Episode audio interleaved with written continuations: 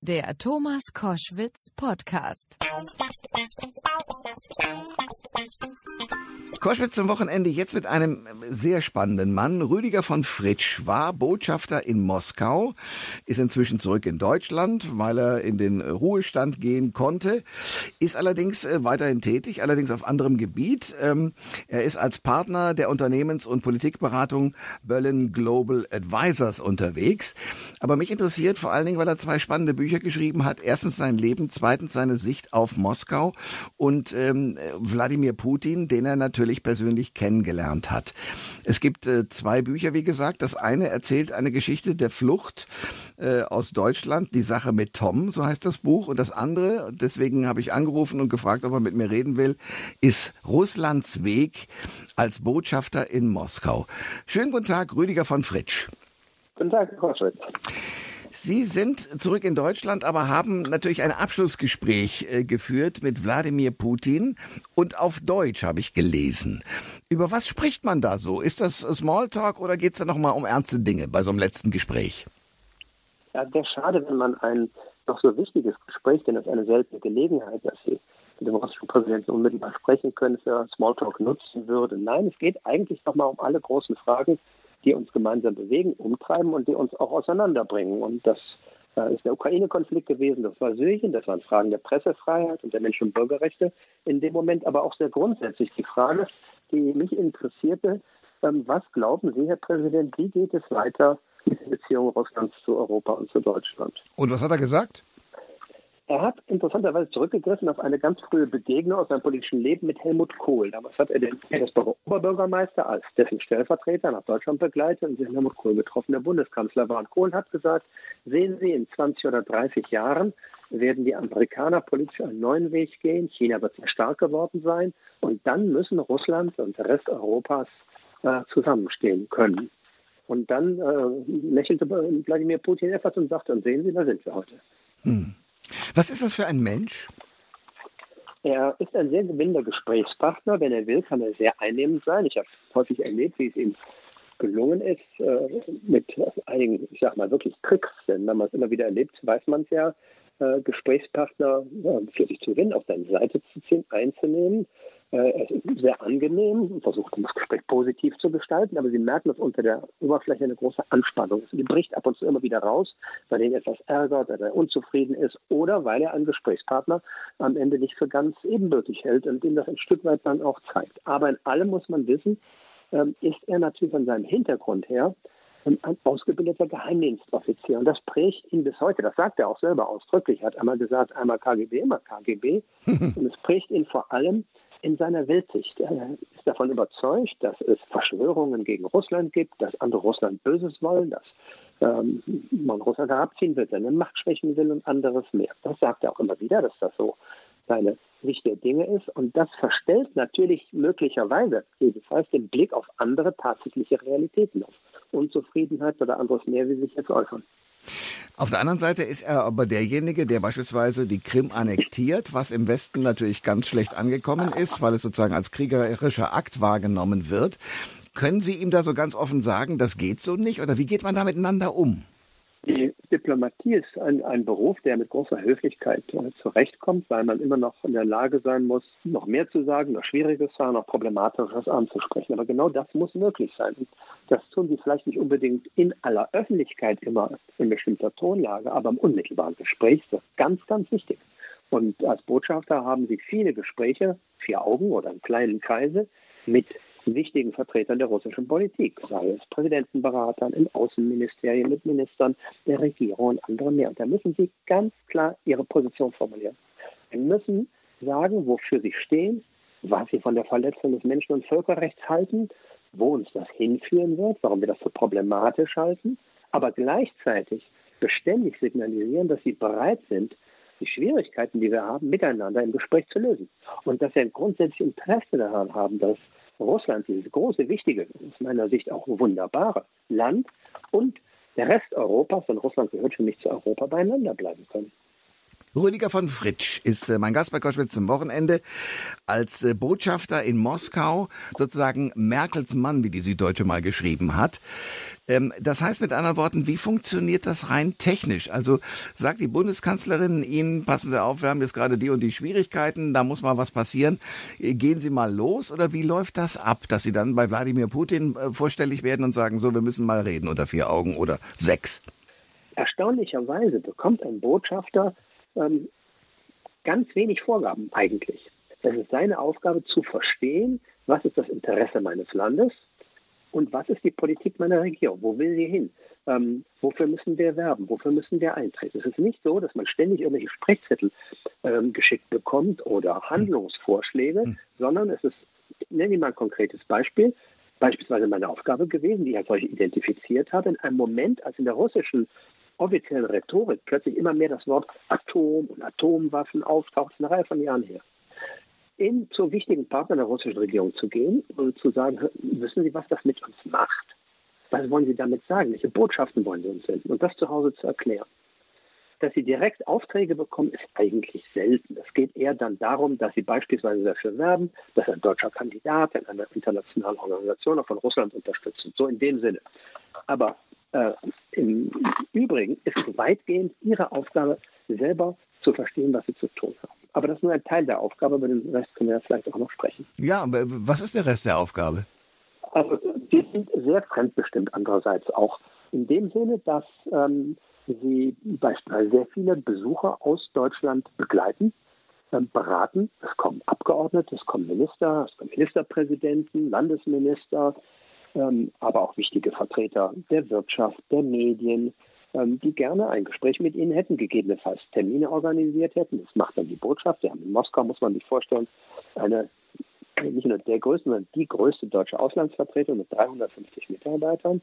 Ähm, und dann dabei zu sein, zu begleiten und Partner zusammenzuführen. Der Botschafter hat eine Residenz, nennt sich das. Das ist eine schöne Villa im Falle Moskaus in der Stadt, eine alte, und die dient dazu, dort ständig Begegnungen zu organisieren. Sei es, weil ein Besucher aus Deutschland kommt und Sie vorschlagen, Sie könnten mit folgenden Vertretern der russischen Wirtschaft, der russischen Zivilgesellschaft, der russischen offiziellen Führung reden. Wir machen für Sie ein Abendessen, einen Empfang oder was auch immer, den Dialog fördern.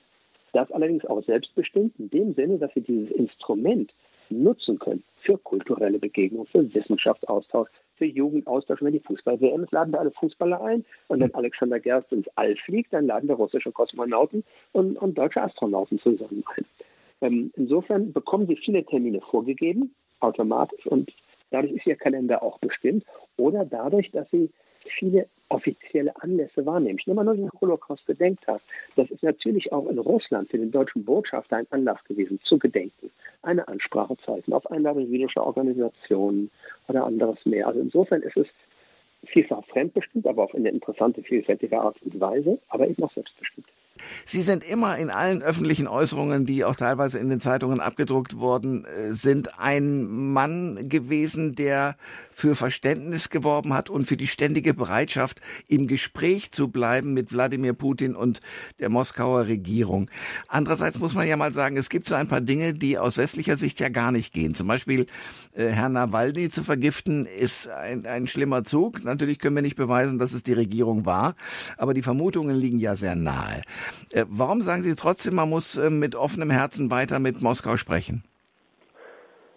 Wir müssen beides tun. Wir müssen auf äh, Ereignisse, die gemeinsam vereinbarten Regeln, das ist sehr wichtig, fundamental widersprechen, diese verletzen. Man darf Menschen- und Bürgerrechte nicht so äh, verletzen. Man darf nicht Staatsbürger vergiften, Pressefreiheit äh, kujonieren, Demonstrationen unterdrücken. Man darf nicht im Ausland gewaltsam eingreifen und bis heute einen Krieg im Südosten der Ukraine befeuern. Das muss man ansprechen, darum muss man kritisch umgehen, darauf muss man auch reagieren, darauf, dazu können wir im Einzelnen noch kommen. Aber man muss ja die Gesamtheit und die lange Perspektive von Beziehungen im Blick halten. Wir können ja gar nicht anders als mit diesem großen, wichtigen, eurasischen Land auf Dauer zusammenzuleben, wie auch immer. Edmund Hillary, der Erstbesteiger des Mount Everest, ist mal hm. gefragt worden, warum er auf den Berg gestiegen sei. Er hat gesagt, weil er da ist. so, äh, wunderbare Antwort. Russland ist da. Wir müssen miteinander umgehen. Und das ähm, geht nicht, indem wir ähm, dort nicht mehr ständig anrufen, auch wenn von der anderen Seite nicht angerufen wird. Wir müssen bereit sein, versuchen im Gespräch erstens aktuelle Probleme zu lösen und zweitens schauen, wie können wir sicherstellen, dass wir langfristig beieinander bleiben können. Das verstehe ich. Dennoch muss ich sagen, äh, die Geduld ist doch dann irgendwann mal zum Ende, äh, am Ende, weil Sie sagen, natürlich kann man keine Menschen umbringen und sozusagen politische äh, Ziele damit durchsetzen, dass man einfach mal einen Krieg anfängt. Also es muss doch eine Form der Sanktionierung geben können, weil es geht ja gegen die Menschlichkeit. Sie haben völlig recht. Es gibt ja auch deswegen dieses Instrument der äh, Sanktionen, das ähm, ein Ausdruck nicht nur ähm, sozusagen der, der ähm, jetzt der, der, der wirtschaftlichen Bestrafung ist oder sowas, sondern einer, wie gesagt, konkreten Verletzung von vereinbarten Regeln. Und dazu dient dieses Instrument. Es macht klar die Entschlossenheit und Geschlossenheit, in dem Fall beispielsweise der Europäischen Union, indem sie sagt, das akzeptieren wir nicht, selbst um den Preis eigenen Nachteils. Es hat aber auch natürlich weitere Ziele. Es ist nicht nur Ausdruck einer Haltung im Moment, sondern es versucht, den anderen zur Änderung seines Verhaltens zu bewegen. Das ist sehr schwierig natürlich. Ja, ähm, funktioniert das, ja auch ganz häufig nicht, wie wir sehen. Das sehen wir in vielen Fällen, ja. wie schwer das ist, das ähm, äh, durchzusetzen. Allerdings hat ausgerechnet der russische Präsident bewiesen, wie das funktionieren kann. Als die Türkei ein russisches Kampfflugzeug, 2016 war das, glaube ich, abschoss, wurde die Türkei von Russland mit einer, in einer Massivität, mit Sanktionen überzogen, dass, salopp gesagt, Herr Erdogan irgendwann auf Knien nach Moskau kam, weil man sämtliche russischen Touristenbesuche in der Türkei untersagt hat, weil man sämtliche türkischen Agrarexporte nach Russland untersagt, etc., etc., etc. Das heißt, wer sagt, Sanktionieren funktioniert, äh, Sanktionen funktionieren nicht, plädiert eigentlich dafür, sie noch anzuspitzen und noch schärfer zu machen. Aber dann müsste doch irgendwann der Moment eintreten, dass Wladimir Putin auf Knien angerutscht kommt und sagt, okay, das mit der Krim war keine gute Idee. Das wird aber nie passieren. Also ich bin gelernter Historiker und die Geschichte ist lang und windungsreich. Nicht? Ich habe ähm, hab meine äh, äh, russischen Kollegen, die irgendwann mal sowjetische Diplomaten auch waren, gefragt, was hätten sie mir denn 1988 auf die Frage gesagt, wer in fünf Jahren russischer Botschafter in Riga ist. Sie hätten mich an den nächsten Nervenarzt verwiesen wahrscheinlich. Ja, fünf Jahre später war es so. Also mhm. Geschichte ist lang und windungsreich. Dafür brauchen wir die von Ihnen angesprochene Geduld. Wir brauchen den langen Atem und wir müssen bereit sein, unsere Instrumente auch gegebenenfalls auf Dauer einzusetzen. Denn sie einfach zurückzunehmen nach dem Motto, Schwamm drüber, komm, behalt die Krim und mach da innenpolitisch, was du willst, das geht ja auch nicht, nicht? Sondern wir müssen versuchen, miteinander auf dem beschriebenen Weg umzugehen. Als Sie mit Wladimir Putin äh, gesprochen haben, ähm, der wird ja jetzt nicht umdrehen und die Krim wieder zurückgeben. Also wie, wie könnte denn ein Lösungsweg aussehen oder wie sieht ihn auch Wladimir Putin? Ähm, ich denke, wir sind gut beraten, als Deutsche keinen Vorschlag zu territorialen Ordnungsfragen in Ostmitteleuropa zu machen. Davon hat man seit äh, der Mitte des vergangenen Jahrhunderts eigentlich genug, dass die Deutschen und Russen sich irgendwas ausdenken, wie das funktionieren könnte. Die einzigen, die einen Vorschlag dazu machen können, wie es mit der Krim weitergehen kann, sind ja die Ukrainer, weil es ukrainisches Staatsgebiet ist. Und wenn die Ukraine Ideen hat, dann werden wir die unterstützen. Aber es ist an ihnen, solche Vorschläge zu machen. Vorstellen kann man sich manches. Aber das öffentlich zu diskutieren, sind wir nicht gut beraten, denke ich. Denn gerade nehmen wir die baltischen Staaten oder Polen oder so, ist man äußerst misstrauisch, dass wir hier deutsch-russische Rüdiger von Fritsch ist mein Gast bei Koschwitz zum Wochenende, ehemaliger Botschafter in Moskau und ein spannender Mann, wie wir noch im Laufe dieses Gespräches herausfinden werden.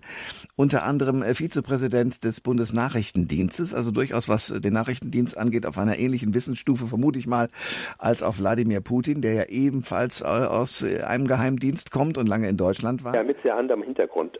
Äh, natürlich, mit anderem ist Hintergrund. Ist schon recht verschieden. Warum geht ein Diplomat zum Nachrichtendienst? Weil der Nachrichtendienst eines demokratischen Staates dazu da ist, ein Land zu schützen und dabei gewährleistet sein soll, dass er sich um die richtigen außenpolitischen Themen kümmert. Deswegen wird alle drei Jahre ein Diplomat mal dahin ausgeliehen. Das ist die eigentliche Aufgabe. Ach, okay. Und nicht um, wie im Falle jetzt Russlands oder anderer Länder, ein Auto autoritäres Regime zu schützen. Und äh, möglicherweise auch äh, aktiv zu spionieren, um sich Vorteile zu verschaffen, obwohl das tut unser Geheimdienst ja vermutlich auch, oder?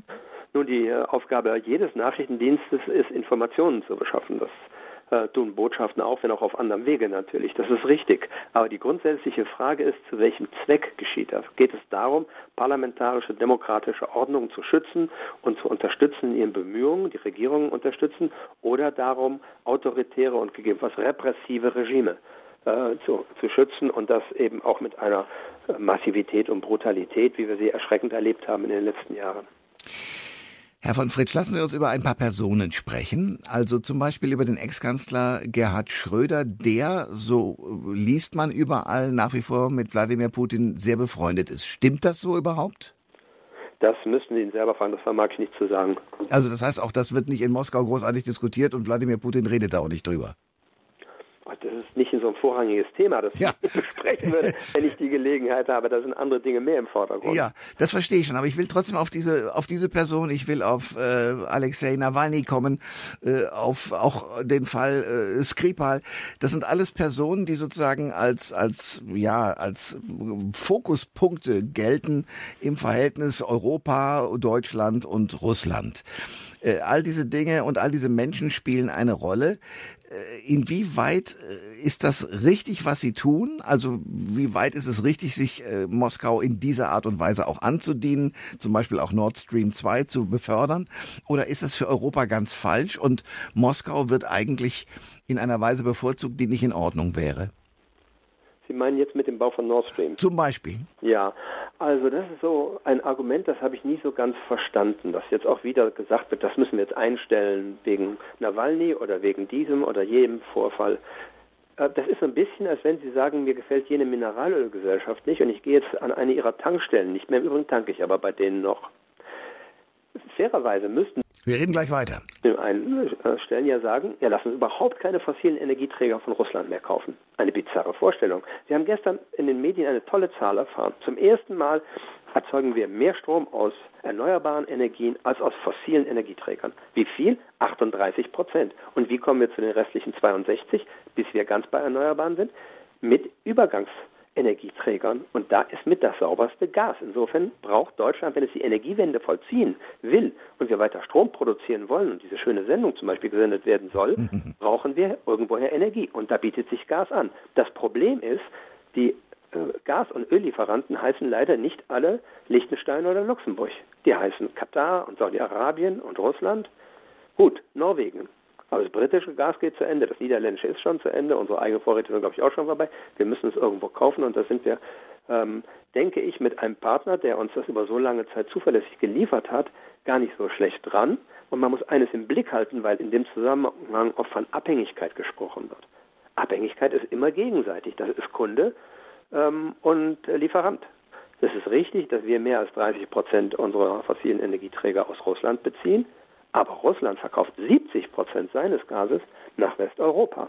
Und diejenigen, die es mit am lautesten kritisieren, nämlich manche Politiker in den USA, das ist ein Land, das im großen Umfang russisches Schweröl kauft. Ich glaube, im letzten Jahr für mehr Geld als wir Gas.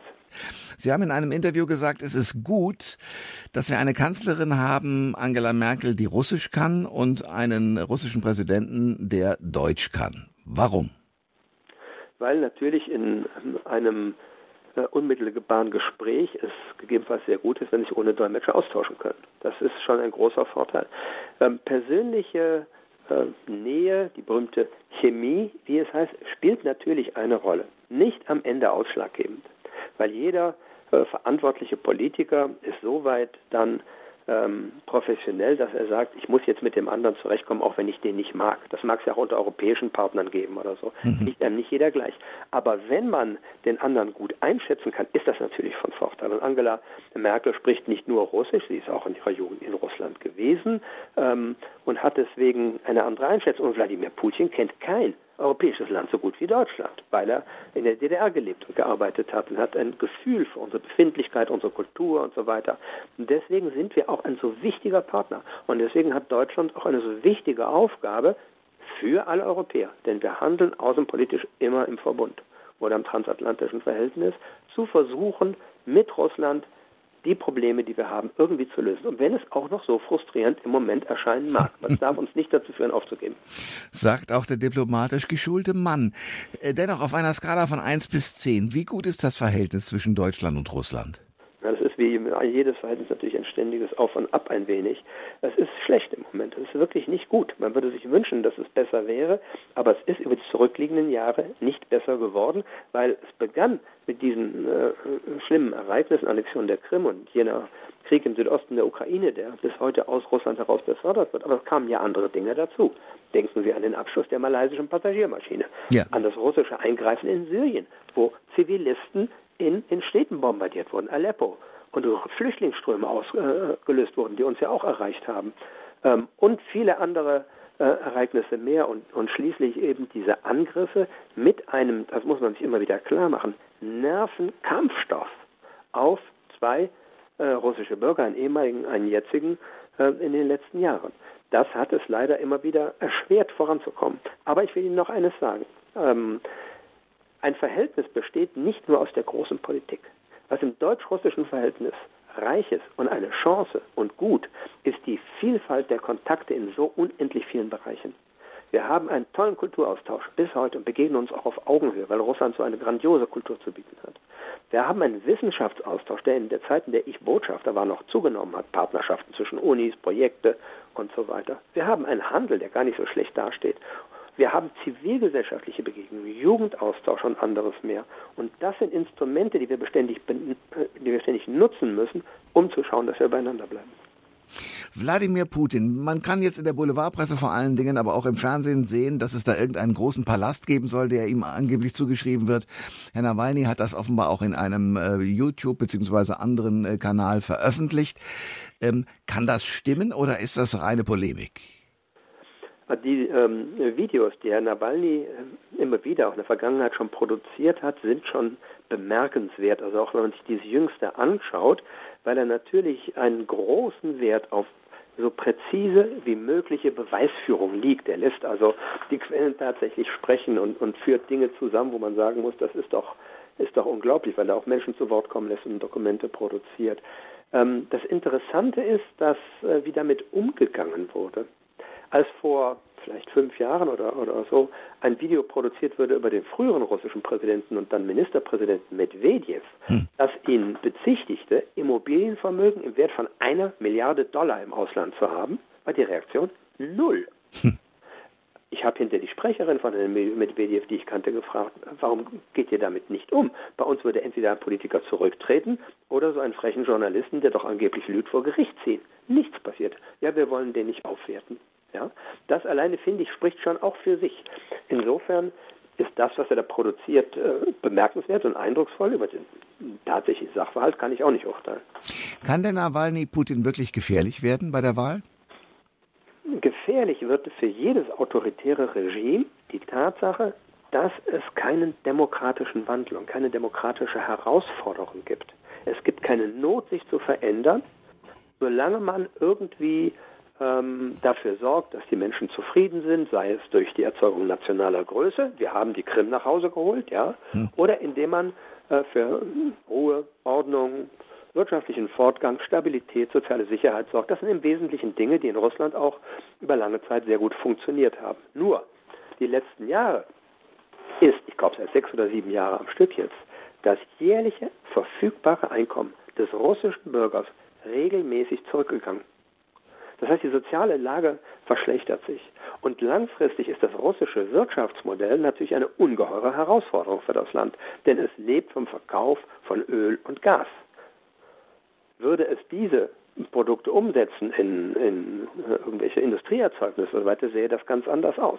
Russland ist gerade dabei, sehr erfolgreich scheint es, seinen äh, Impfstoff weltweit zu verkaufen. Das sind die Erfolge, die das Land braucht und die es wirtschaftlich langfristig auf eine stabile äh, Situation stellen. Aber wenn die wirtschaftliche Lage, wie geschildert, sich verschlechtert, in der Corona-Pandemie offensichtlich wird, in welchem Zustand das Gesundheitssystem ist, in welchem schlechten, und dann den Leuten von Herrn Nawalny vorgeführt wird oder gesagt oder behauptet, was auch immer wird, ihr werdet hier so bestohlen, mit Milliarden. Der kauft sich goldene Klobürsten, so viel wie ein Rentner im Jahr bekommt, so steht das in dem Video drin. Ja? Mhm. Ähm, dann äh, empört das die Menschen natürlich.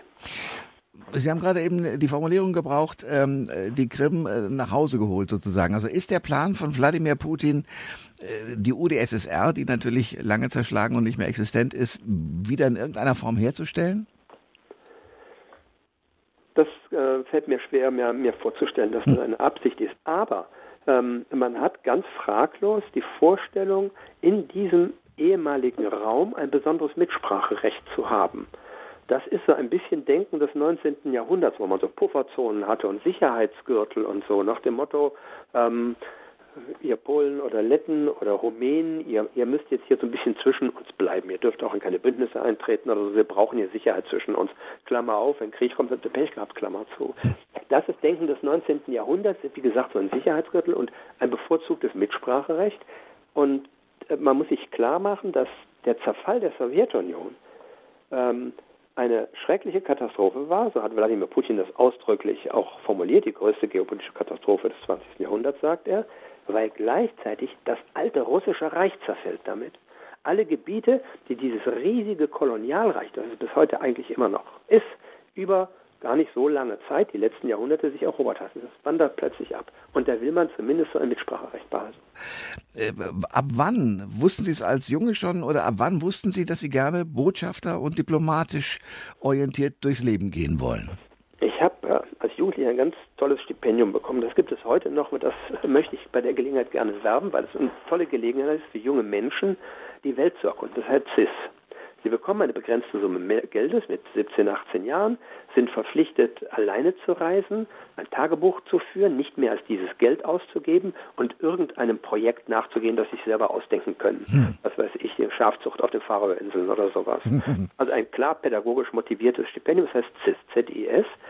Ähm, und ein solches habe ich gehabt und habe mit dessen Hilfe unter anderem zwei solche Reisen gemacht, eine einjährige Reise mit dem Rucksack um den Globus gemacht. Okay. Und dabei festgestellt, dass ich es spannend finde, zu versuchen zu verstehen, wie sind andere Länder, warum denken andere Menschen anders und ihnen zu versuchen zu erklären, warum sind wir, wie wir sind. Und das ist im Grunde, was Diplomatie macht. Und das hat mich dann sozusagen vor dem Studium auf diesen Weg gebracht und das Interesse geweckt. Und dann haben Sie aber einen, einen spannenden Lebensweg eingeschlagen, also von äh, der Neugier und auch der charakterlichen Stärke. Ich würde manchmal in ein Holzstück beißen, wenn ich mir so angucke, wie da teilweise die, die Dialoge sind und Sie müssen diplomatisch bleiben. Aber Sie haben sozusagen einen spannenden Weg hingelegt, nämlich äh, sind dann in, in verschiedenen Bereichen gewesen, in der deutschen Botschaft in Warschau. Sie waren äh, dann, habe ich gelesen, in Nairobi in der Botschaft ähm, und haben im Auswärtigen Amt auch äh, natürlich gearbeitet, klar, weil man dort ja dann natürlich sozusagen die oberste Behörde für äh, die Botschaften hat. Ja. Ähm, waren aber auch, und das finde ich spannend, im Planungsstab des Bundespräsidenten. Ja. Was hat Sie dahin gebracht? Ähm, das war eine Frage ähm, aus dem Präsidialamt und aus, aus der Personalabteilung oder aus dem Präsidialamt und die Personalabteilung des Auswärtigen Amtes. Habt ihr jemand, der diese Aufgabe übernehmen könnte? Und dann hat das Auswärtige Amt mich gefragt und habe ich das sehr gerne gemacht. Ähm, das war zum einen eine Aufgabe, die es offiziell nicht gibt, Reden schreiben. Wenn irgendjemand mich gefragt hat, war die Rede, die der Bundespräsident gehalten hat, von Ihnen, habe ich immer gesagt, wenn sie Ihnen gefallen hat, war sie vom Bundespräsidenten, wenn nicht, suche ich gerne Schuldige. ähm, denn jeder Politiker hat ja seine Reden bekanntlich selber. Ja. Ähm, also das ist ja auch legitim, finde ich. Aber ja. daneben zu versuchen, ähm, eine, äh, eine, eine Programmatik für eine Präsidentschaft zu entwickeln. Was könnte, sollte ein Bundespräsident machen? Wie sollte er sich um Themen und Herausforderungen kümmern? Also in diesen Tagen stelle ich mir vor, dass der Planungsstab vom Bundespräsident Steinmeier sich überlegt, wie kann der Bundespräsident wirkungsvoll und hilfreich in der Corona-Pandemie Stellung nehmen? Welche Themen gibt es sonst? Und welche Gruppen muss er sich kümmern? Was, denn es ist ja eine nicht genau umrissene Aufgabe, Bundespräsident. Hm. Und das auszufüllen, das ist die Aufgabe des Leiters Planungsstabes. Und das war eine sehr schöne Aufgabe. Das habe ich gerne gemacht. Es war auch viel Innenpolitik dann und anders mehr. Eigentlich äh, darf der Bundespräsident ja sozusagen politisch nicht eingreifen, aber er darf die Bevölkerung ansprechen. Ähm, wie macht man das? Das ist ja ein Spagat. Einerseits nicht politisch zu sein, auch parteipolitisch sich aus allem rauszuhalten, andererseits aber genau zu wissen, ich muss diese Bundesrepublik äh, weiter positiv beeinflussen. Nun, er steht ja für den großen Konsens unseres Landes in demokratischen Werten, parlamentarischer Demokratie, sozialer Marktwirtschaft, Achtung von Menschen- und Bürgerrechten, guter Nachbarschaft äh, mit den Ländern um uns herum und so weiter und so weiter. Das repräsentiert er. Für diese Werte steht er und die versucht er in seiner Arbeit beständig umzusetzen und konkret Wirklichkeit werden zu lassen. Durch Ansprachen, durch Unterstützung von Projekten, durch Aufmerksamkeit für etwas, durch Ehrung von jemand oder so. Und da ist er im Grunde genommen gar nicht in Gefahr, Parteipolitik zu betreiben. Denn der Konsens ist in unserem Land ja sehr, sehr breit. Der geht ja weit in die Opposition immer auch rein ähm, und der Regierung sowieso. Von daher besteht die Gefahr eigentlich gar nicht so.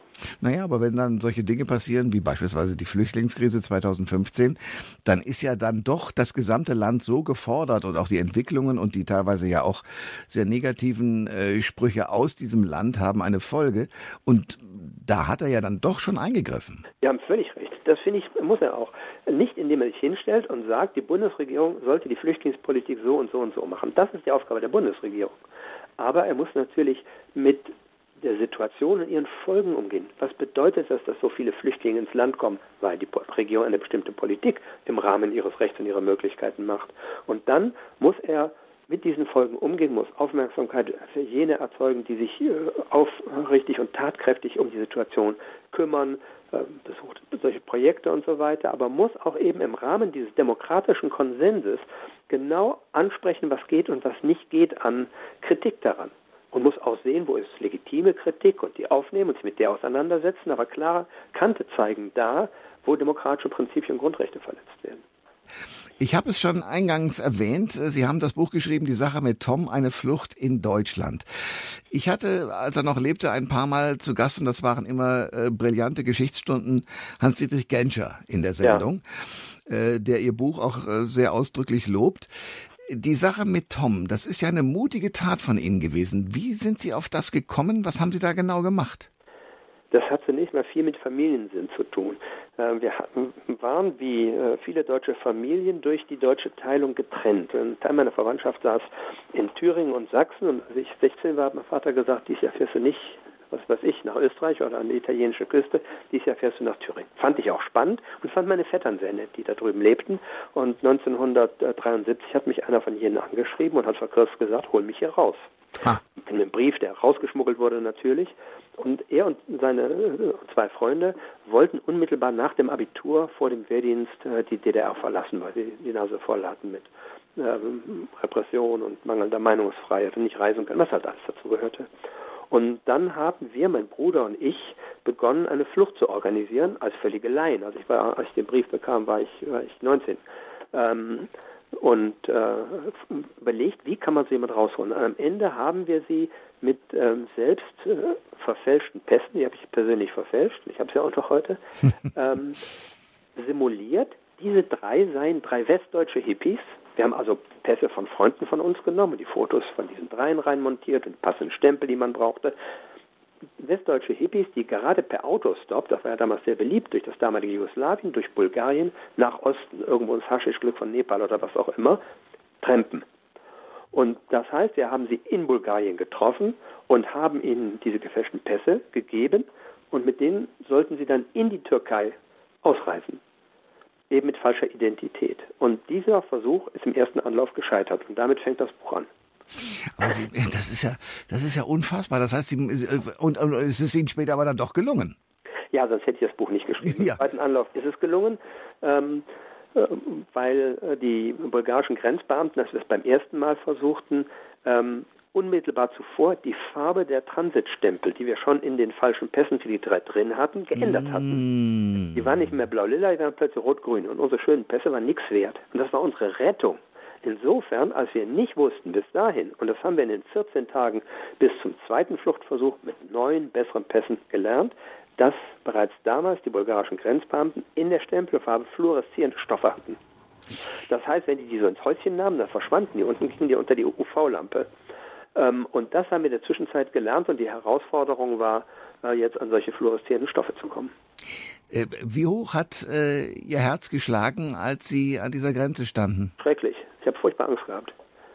Also das muss man einfach so sagen. Am Ende, wenn Sie realisieren, was passieren kann, wir haben nicht die Gesundheit oder das Leben von jemandem aufs Spiel gesetzt. Also wir sind nicht irgendwo durch eine Grenze, wo wir nicht wissen, ob da Minen liegen oder geschossen wird oder so dummes Zeug, sondern wir haben versucht, wirklich sozusagen quasi legal, gefälschter Legalität durch eine reguläre Grenze zu gehen. Nur wussten wir, dass wenn wir erwischt werden, Damals waren die Strafen für Fluchthelfer so um die drei bis fünf Jahre oder sowas mindestens. Die hätten wir, wir hätten nicht gewusst, wo. Bulgarien, DDR, wo auch immer abgesessen. Möglicherweise wären wir freigekauft worden, denn dieses schreckliche Regime hat ja Devisen sich dafür geben lassen, dass es äh, politische Gegner in den Westen ausreisen ließ.